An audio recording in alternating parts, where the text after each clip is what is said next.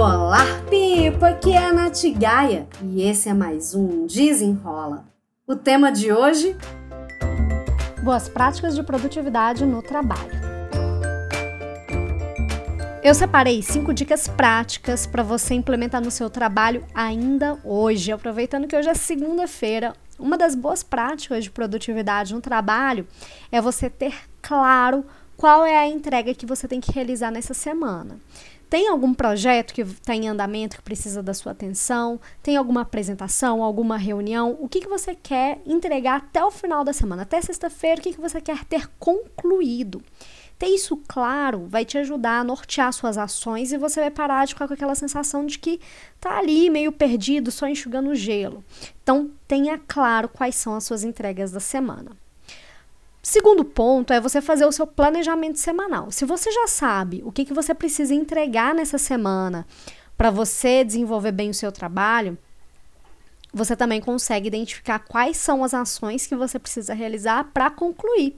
Então, você deve fazer um planejamento semanal, levando em consideração todas as reuniões, as videoconferências, as calls, todos os telefonemas, enfim, tudo aquilo que você já sabe que está programado. Então, tudo aquilo que já é compromisso tem que ser levado em consideração na hora de você fazer o seu planejamento semanal. Porque aí, quando você for pensar nas atividades, você vai enxergar tudo aquilo que você já tem com compromisso, né, já marcado, e como é que vão caber aí suas atividades durante o seu dia a dia. É, eu sempre, assim, aconselho, dependendo daquilo que for possível, que for, né, viável para você, que você vá distribuindo as ações de acordo com o seu tempo disponível. Se a gente tem uma carga horária de trabalho de 8 horas, a gente não vai programar 8 horas do nosso dia. A gente precisa ter tempo disponível para as intercorrências, para os imprevistos, para as demandas do dia, para as urgências. Então, por isso que eu falo, leve em consideração seus compromissos na hora de você, de você criar o seu planejamento semanal. Porque aí você vai pensar, bom, Beleza, eu tenho um planejamento X, tenho compromissos Y, preciso realizar tal coisa. Qual é o melhor dia para realizar as minhas atividades?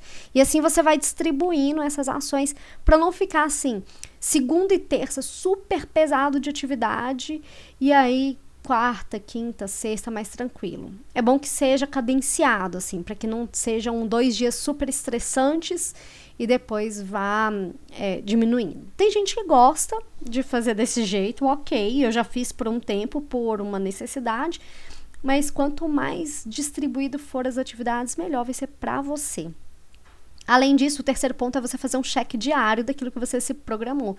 Se você se programou para fazer atividades XYZ hoje, não conseguiu, no final do dia você vai ver, tá, o que, que eu vou fazer com isso então? Vou remanejar para os próximos dias. Então você vai levar em consideração o tempo que você ainda tem para executar aquilo, porque se você tem prazo, tudo bem, você passa para amanhã e amanhã você vai ter que se espremer para dar conta de fazer tudo.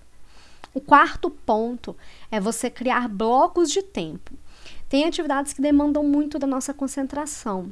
E é hoje em dia, né? A gente está aí cheio de calls, cheio de reuniões pelo Zoom, enfim é, às vezes que é difícil, né? Da gente. É tanta reunião que a gente consegue nem trabalhar.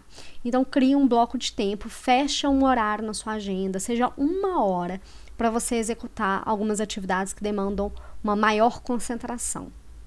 E o quinto e último, a última dica aí, boa prática, é você, antes de você abrir seu e-mail, antes, antes, antes, faça uma atividade que já está programada no seu dia.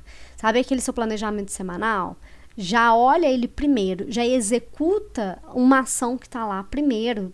Se você já quiser priorizar suas atividades com antecedência, você já sabe o que é prioridade, você já mata uma atividade que é essencial, que é importante no seu dia, e só depois abra o seu e-mail, porque aí você já começa o seu dia com a sensação de que você já começou realizando atividades que são realmente importantes. E aí, fez sentido para você? Eu quero, inclusive, agora te chamar para um desafio que está acontecendo essa semana no meu Instagram. nessa semana do dia 22 de junho, né? Que hoje é segunda-feira, dia 22 de junho. É a, a, semana Desafio Cultivando um Hábito. Então, eu vou falar todos os dias lá nos meus stories sobre hábitos, sobre o que são hábitos, como você pode criar, modificar, enfim. Então, corre lá para você acompanhar a semana do desafio. Amanhã a gente já começa com coisas práticas. E é isso. Se você ainda não me segue no Instagram, me segue lá no arroba natgaia, N-A-T-G-A-I-A. E se você também não é inscrito no meu canal do YouTube, corre lá no youtube.com barra Natália Gaia, Natália com TH. Se você tiver aí sugestões para novos temas do Desenrola, fique à vontade de me passar também por uma dessas redes. E é isso. Espero que você tenha gostado e até o próximo. Desenrola!